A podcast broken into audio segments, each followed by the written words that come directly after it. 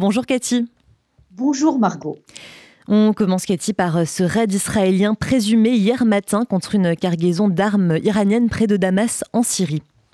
Absolument. Et ce qu'il faut rappeler, Margot, c'est qu'il s'agit d'un troisième raid apparemment de l'armée israélienne, en tout cas troisième explosion de grande intensité dans la région de Damas en moins de dix jours.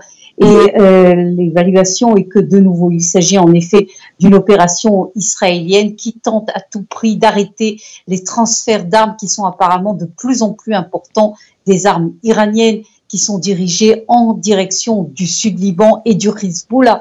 Et Israël craint évidemment d'une aggravation de la situation et donc agit à chaque fois, d'où ces informations et ces explosions que l'on entend et ces opérations de l'armée israélienne que l'on entend maintenant presque tous les quelques jours. Alors, autre, autre euh, sujet après euh, les affrontements lors de Yom Kippour sur la place d'Izengoff à Tel Aviv, le ministre israélien des Affaires étrangères appelle les municipalités à approuver la tenue d'événements non mixtes dans un cadre légal.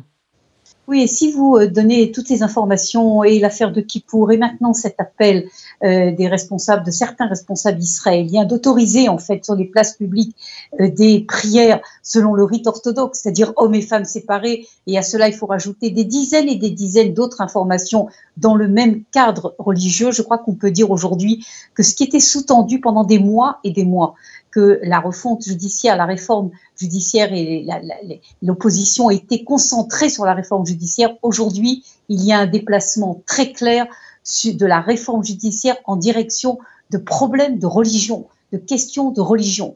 Et c'est pour ça que l'on entend par exemple des orthodoxes, Gaffney, le député orthodoxe, dire nous sommes aujourd'hui dans une guerre de religion. Et de l'autre côté euh, de l'échiquier religieux, j'ai envie de dire le député Kariv, qui dirige le mouvement réformiste en Israël et qui fait partie du parti euh, travailliste, dire aujourd'hui c'est une guerre pour l'identité libérale du monde religieux en Israël, ni plus ni moins. Et donc on a véritablement deux images de l'État d'Israël qui se confrontent.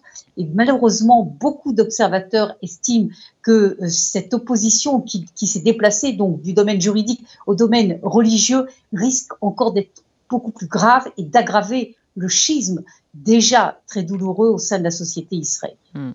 Et euh, par ailleurs, Cathy, des affrontements entre migrants érythréens ont à nouveau éclaté ce week-end dans le sud de Tel Aviv. Absolument, et vous en rappelez, Margot, on en avait parlé sur cette antenne déjà il y a quelques semaines. Cela s'était passé à Tel Aviv et maintenant, euh, en quelques heures, des deux types d'affrontements et à Tel Aviv de nouveau et surtout à Natania avec un nombre énorme de blessés, plus d'une cinquantaine de blessés, tous érythréens. Il s'agit de conflits entre ceux qui sont pro au régime et ceux qui sont contre régime, une affaire qui n'a rien à voir évidemment avec Israël, qui concerne le monde euh, et la communauté érythréenne, mais évidemment cela se déroule sur le sol israélien et cela peut avoir des débordements, cela inquiète énormément les autorités euh, israéliennes qui sont en train de vérifier la possibilité d'expulser euh, certains, enfin c'est les Érythréens qui sont à l'origine justement de ces euh, émeutes euh, qui euh, ont donc provoqué un nombre très très important et très inquiétant de blessés. Il faut dire également, Margot, qu'au moment où je vous parle de nouveau à Natania, presque au même endroit, de nouveau, il y a des émeutes qui ont éclaté.